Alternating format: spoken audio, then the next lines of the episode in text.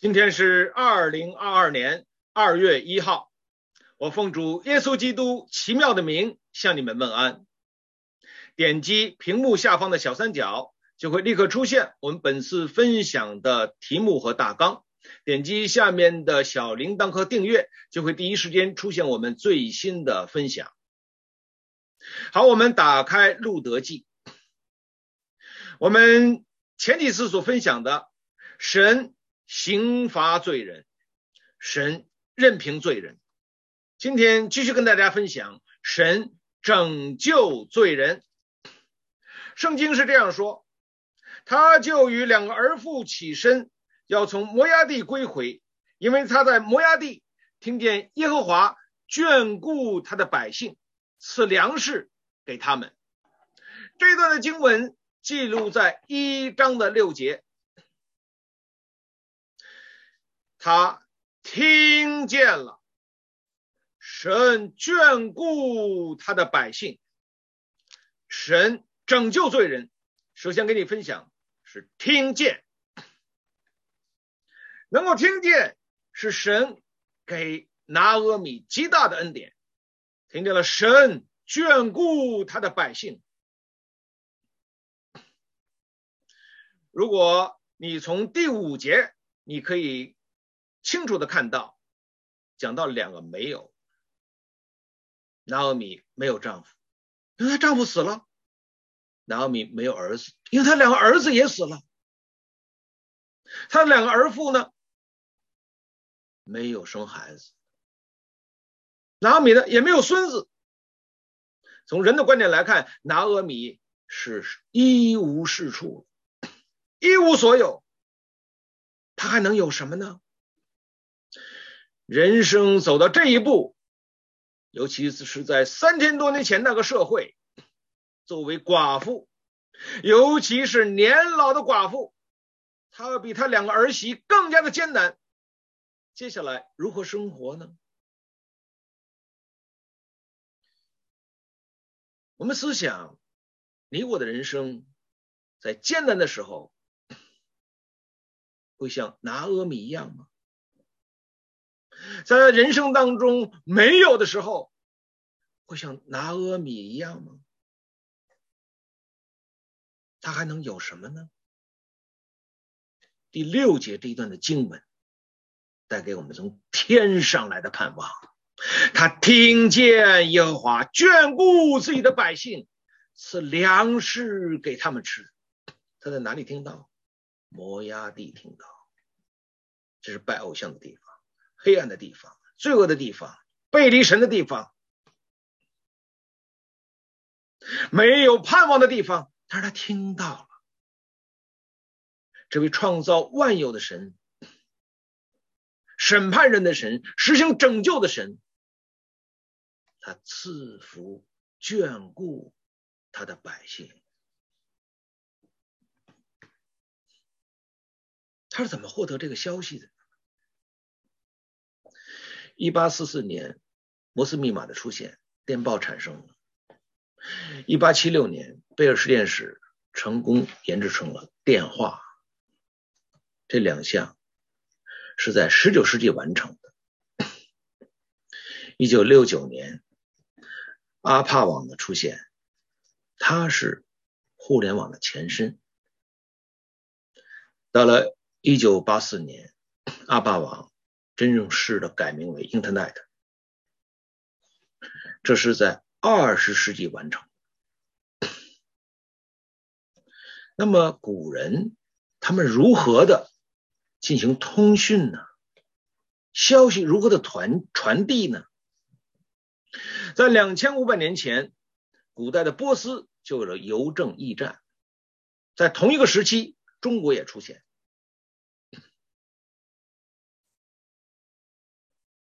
拿阿米这个时代是生活在三千多年前，在那个时代，他们有邮政驿站吗？我们打上个问号。拿阿米是如何得知伯利恒那里的他的百姓，神眷顾他们，赐粮食给他们。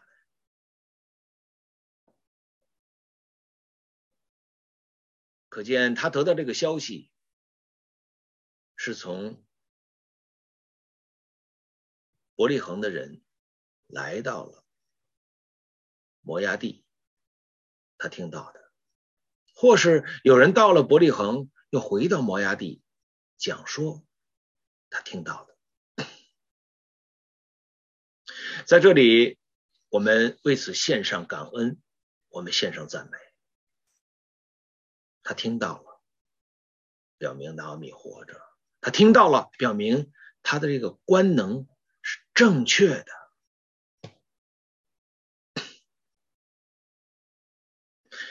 两千三百多年前，亚里士多德就讲到了人体的感官器官，它有五种：你的视觉、听觉、味觉、嗅觉、触觉。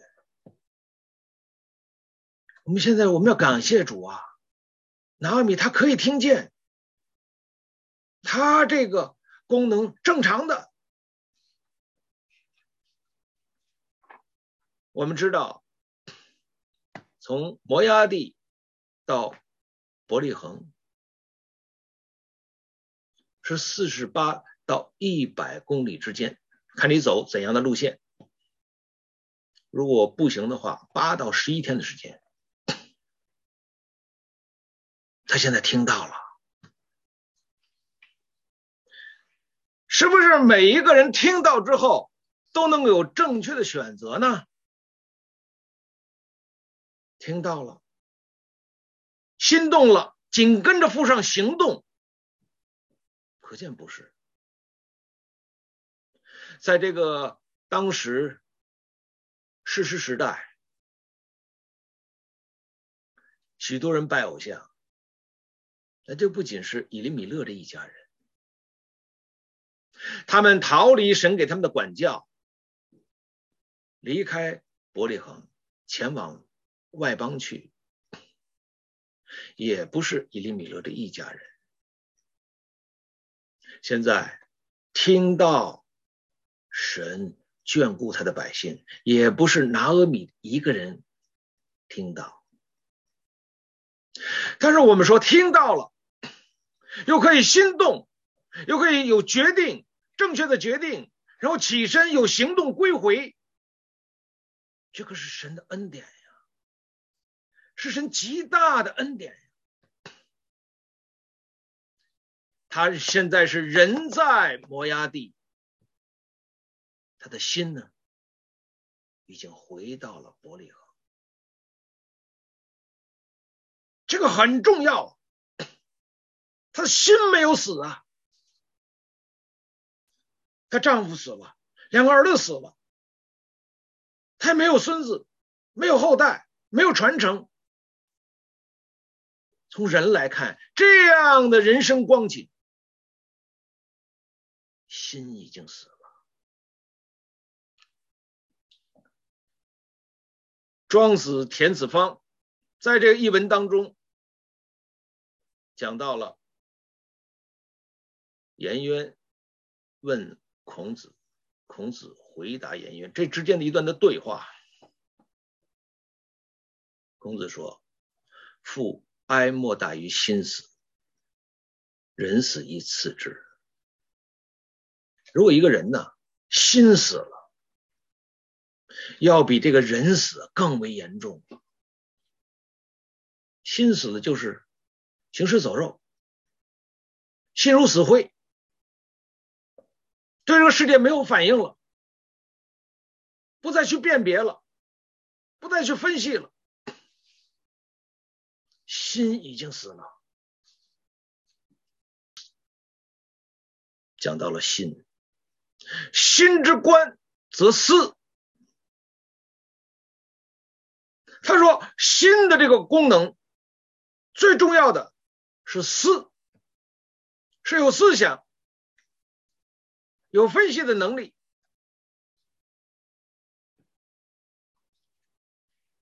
不思则不得，思则得之。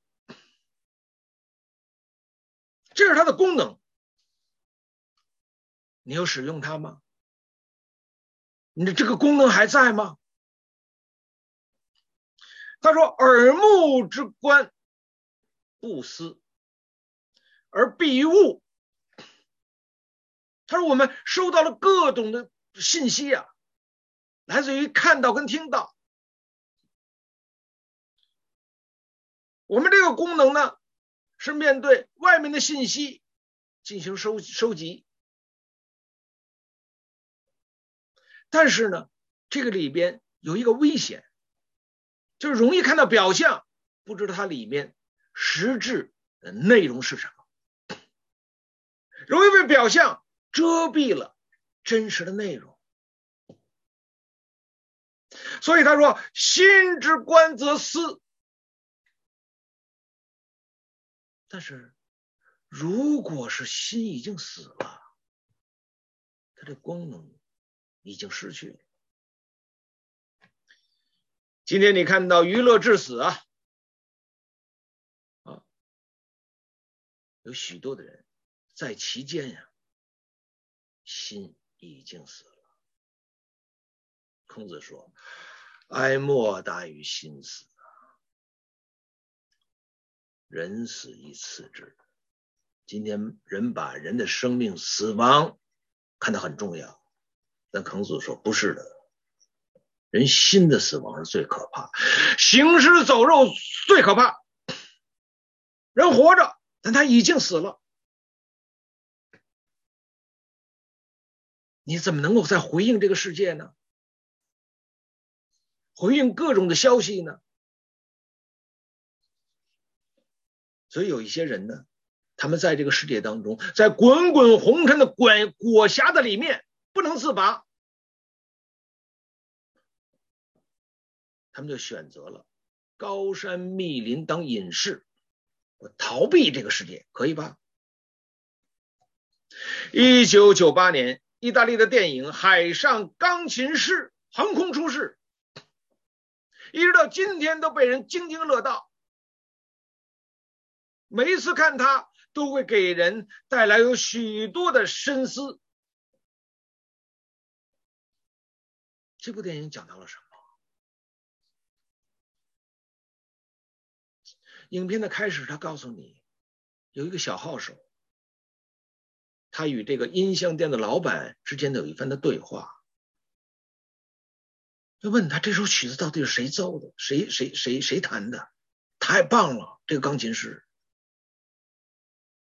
小号手是他这钢琴师的朋友，他就讲到了在这艘豪华的游轮上所发生的事情。在这个游轮当中，镜头一转，有一个黑人，他用膝盖在地上，用手在爬行，他在做什么？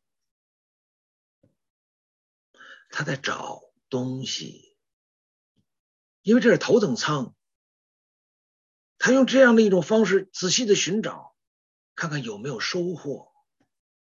看来他每次都要这这样去做。可以获得意外之财，只要车这船停到了码头，客人下船，他就做这件事。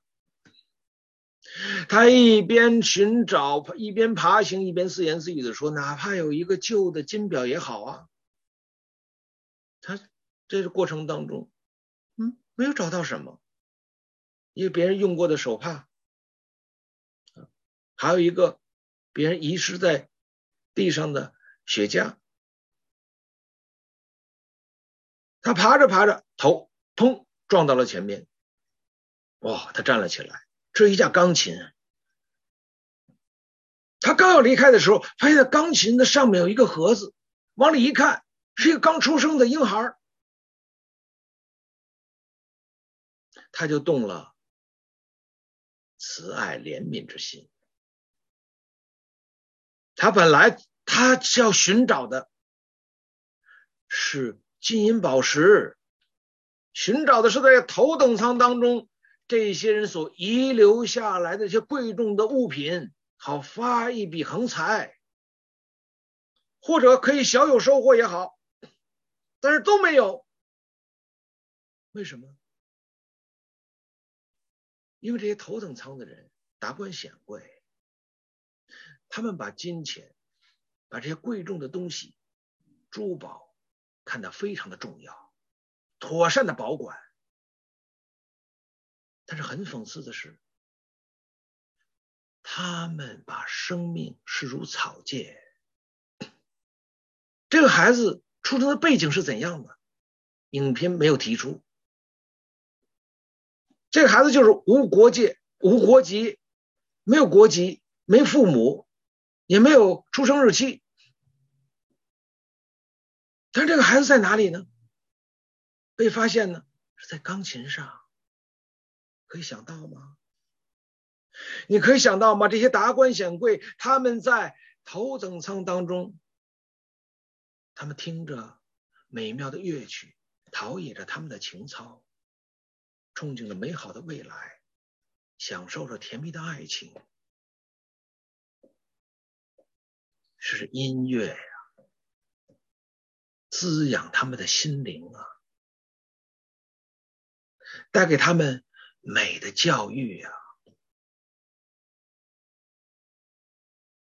他们在这样的一种美好的氛围当中生活。艺术的人生和真实的人生相差何止千里呢？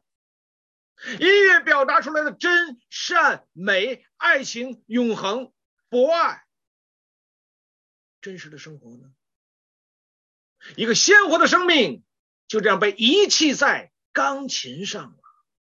今天啊，很多人在看《海上钢琴师》啊，有不同的解读。有人在看到的是爵士乐它的出现，它的兴盛，最后的凋零。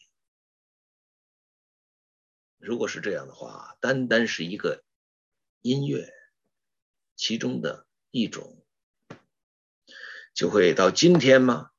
还让人家对这个影片津津乐道吗？显然，如果单单是一个爵士乐讲到了他，那么格局未免太小了一些。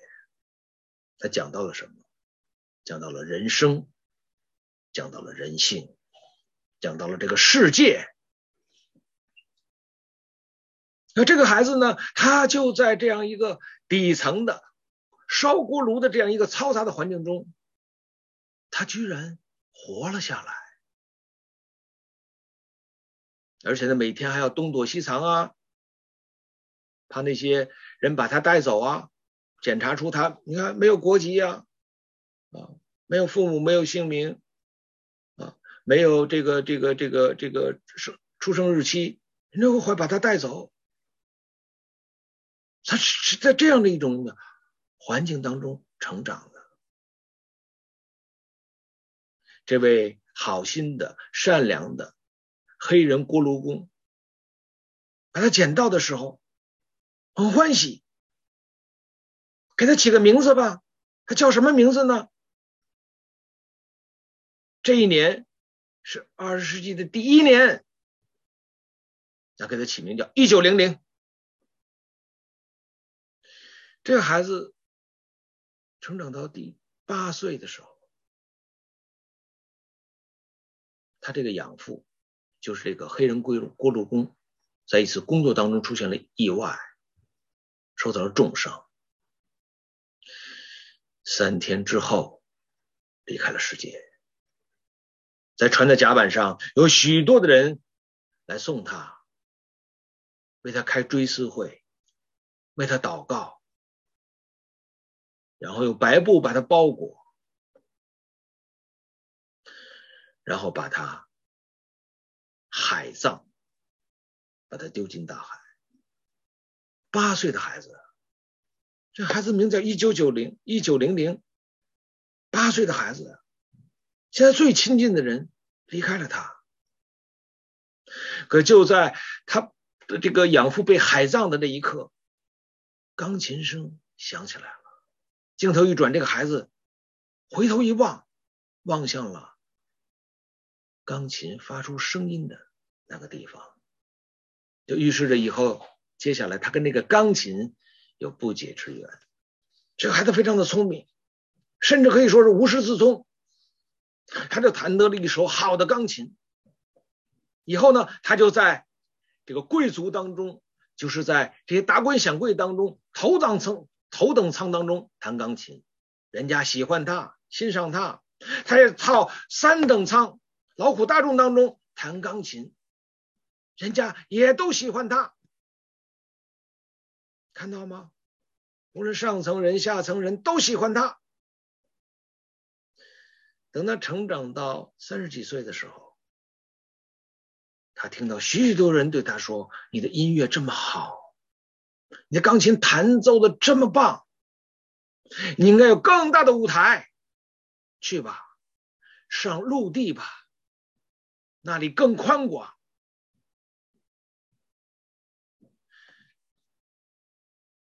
那里有你更加美好的事业，哇！这个就有了一幕，大家怎样呢？来，这个送他，都大家都很依依不舍。他和每一个人拥抱，别人给他送上祝福。最后他收拾行李，戴上帽子。他问了一句话：“他如何怎样下去呢？”因为他生在这里，长在这里。就在这艘船上，这个这艘船，这个豪华的游轮“维吉尼亚号”，就是他的世界。从来不知道怎么下去过，没有下去过。众人给他指出方向来，他顺着这个人指的方向，他就走在这个阶梯，顺着这个阶梯往下走。可是走到一半的时候，他停住了。那些目送他的人，在甲板上就看到他，说他为什么停住？他忘记什么东西吗？忘记什么事吗？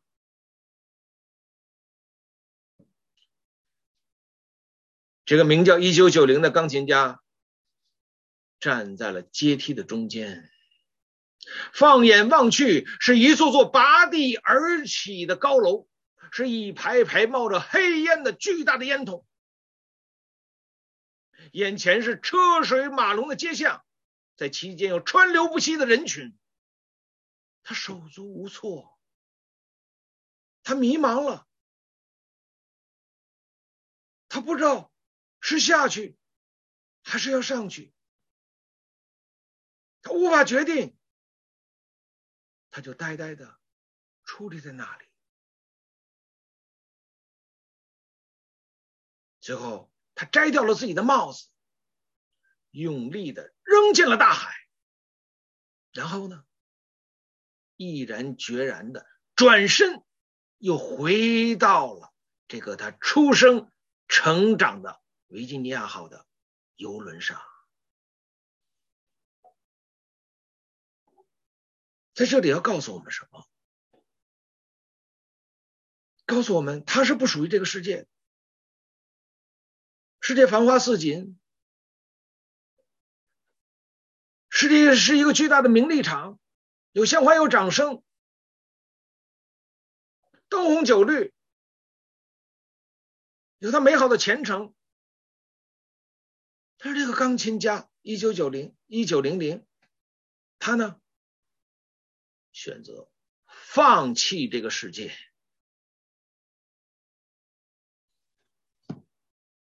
但是实实在在的讲，他有放弃这个世界吗？今天有许多的人要离开这个世界，这个世界是黑暗的、尔虞我诈的、不择手段的，是冷酷无情的。我到高山密林当中去，我成为隐士。这位钢琴家一九零零，岂不也是如此吗？异曲同工吗？这是他真正的离开了这个世界吗？这个维京维京尼亚号的豪华游轮，游客就有上千人。影片介绍有美国人，有欧洲人，有黑人，有各色人等，在社会当中有各个阶层的。你看到吗？在这艘游轮当中，它岂不是这个世界的缩小版吗？而这个所发生的每一件事，因为它的这个空间受限，就更显得突出，更显得醒目，更加显出触目惊心。就在这个维吉尼亚号的豪华游轮上，就是社会，就是世界，在这里有阶级，有分层，非常的清晰。他怎样？他在头等舱为这些社会名流为他们演奏，这是一群人；他跑到三等舱，劳苦大众为他们演奏，这也是又是一群人。生活在高层的，生活在底层的，这岂不是社会吗？他自己出生之后，被自己的亲生父母不知道为什么原因，或许他的出现会改变他父母、家人，甚至家族，会使使他们的名利受到损失。影片没有介绍，但是无论怎样，他被遗弃了。就遗弃在每个人都非常向往的、都非常喜欢的这架钢琴上，因为有人在此弹奏出多少美妙的音乐呀，使人陶醉，使人向往。艺术的人生，真实的人生。我们在这里，我们看到这个钢琴家哀莫大于心死。两千五百年前的孔子讲的话，现在放在这个钢琴家的身上也是如此。最后他选择什么？人家都下船了，说这艘船要被被被炸掉了。因为这艘船太老了，把它炸掉了。人家都下船了，但他留在船上。当这艘船被炸的时候，他与这艘船一同沉没海底。请问，这就是人的一生的结局吗？是的，这个世界就要被。将要被烈火融化，眼目的情欲、肉体的情欲，并今生的骄傲，都要被烈火融化。圣经说：“唯独遵行神旨意的，必永远长存。”人最最终的选择是与这个世界一同毁灭吗？好像索多玛，他神的恩典临到了，在索多玛当中。神救出了罗德一家。我们在这里看到了拿阿米啊，拿阿米在这个世界当中，他在摩押地，偶像林立，在这里是黑暗的，在这里是冷酷的，在这里是邪情私欲的。随着今生所喜好的去行，在这里就是以弗所书所说，你们死在过犯罪恶当中啊！但是神的恩典临到，圣经说他叫我们活了过来。拿阿米，他什么都没有吗？从人来看，他什么都没有。但神在高天之上给他有恩典，使他活了过来，使他的心不再是像死人一样。唯有这位神，他是使死人复活的神，是无变为有的神。从人的观点来看，拿阿米是不可能。回到伯利恒，即便他听到了伯利恒神在那里眷顾他的百姓，给他们粮食吃，还是回不来。因为她的丈夫在摩押地，两个儿子在摩押地，她死也要跟他们死在一起，这样才符合道德标准吗？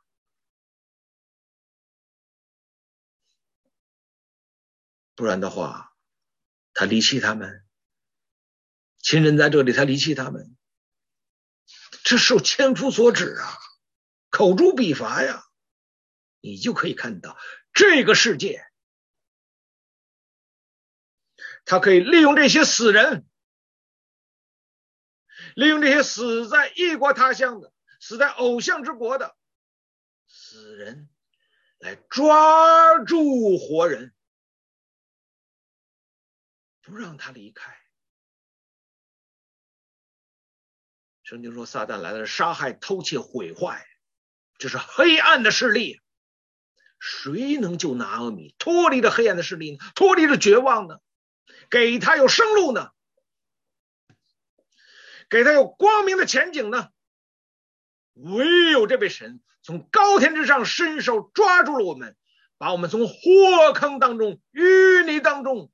提了上来，我们的主不是救主，不是教主，我们的主他是救主。我们为此在主的面前，我们献上感恩，我们献上赞美。这是圣灵的工作。如果我们读圣经啊，我们可以看到彼得经历到圣灵的工作。彼得，他在五正的时候上到房顶祷告，魂游向外，他看到异象，天上降下来一些污秽的东西，让他宰了吃。他说：“我从来没有吃过这些污秽的。”神这样说呢？神看为洁净的，你不可以看为污秽。宰了吃，连续三次，原来是。这个百夫长，这个外邦人的百夫长啊，他在神的面前蒙悦纳呀。神对这哥尼流说：“你的祷告，你这些善行，神都纪念了。现在要给他什么？生命的救恩。”让彼得到他那里去传耶稣基督的生命之道。彼得说：“可见神不偏待人呐，福音临到了外邦人呐。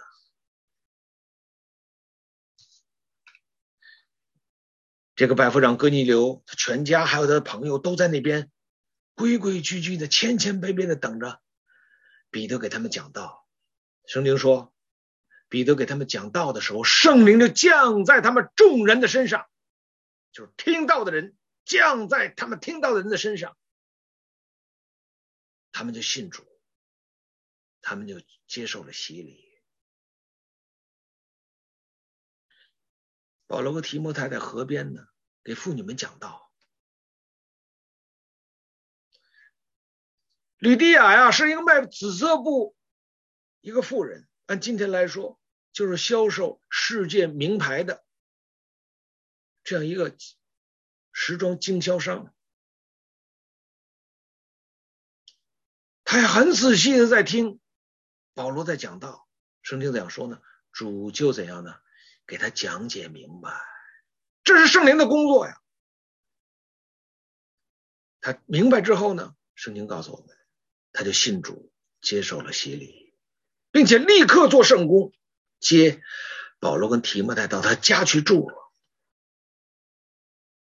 弟兄姊妹，圣灵的工作呀，五旬节圣灵降临，彼得和使徒们在讲道。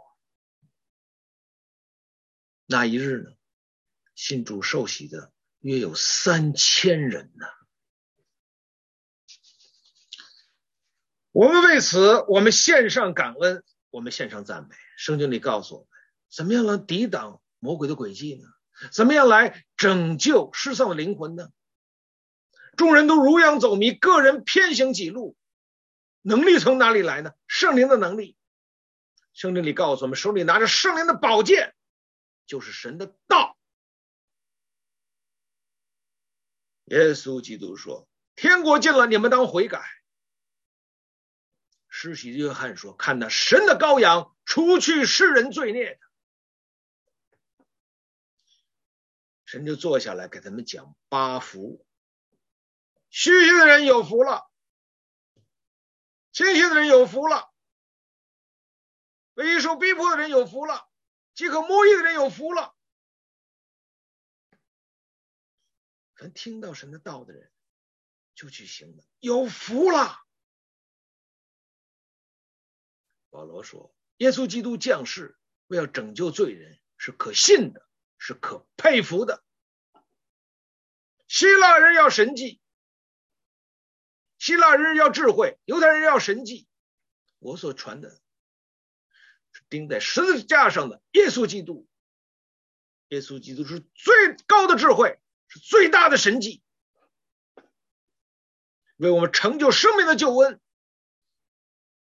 使我们罪得赦免。拿阿米不仅听见，功能上的听见，他还实实在在听到，听到了生命之道啊，听到了神的话呀，他听到了这位神。眷顾自己的百姓，赐粮食给他们吃啊！他的心活了过来。弟兄姊妹，我们为此献上感恩，我们献上赞美啊！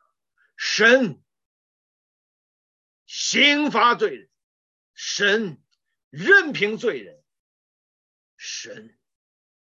我们的神，满有恩典慈爱的神，拯救罪人，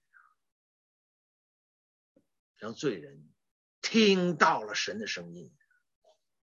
圣经说：“信道是从听道来呀、啊。”那传福音报喜信，他们的脚踪是何等的佳美啊！我们为此在主的面前，我们感谢他，我们赞美他。我们回去之后，我们思考一个题目。他听到了，他听到的是怎样的一位神呢？在你我的生活当中，我们是这样的认识这位神，是这样的来经历这位神吗？好，今天的分享就到这里。好，谢谢。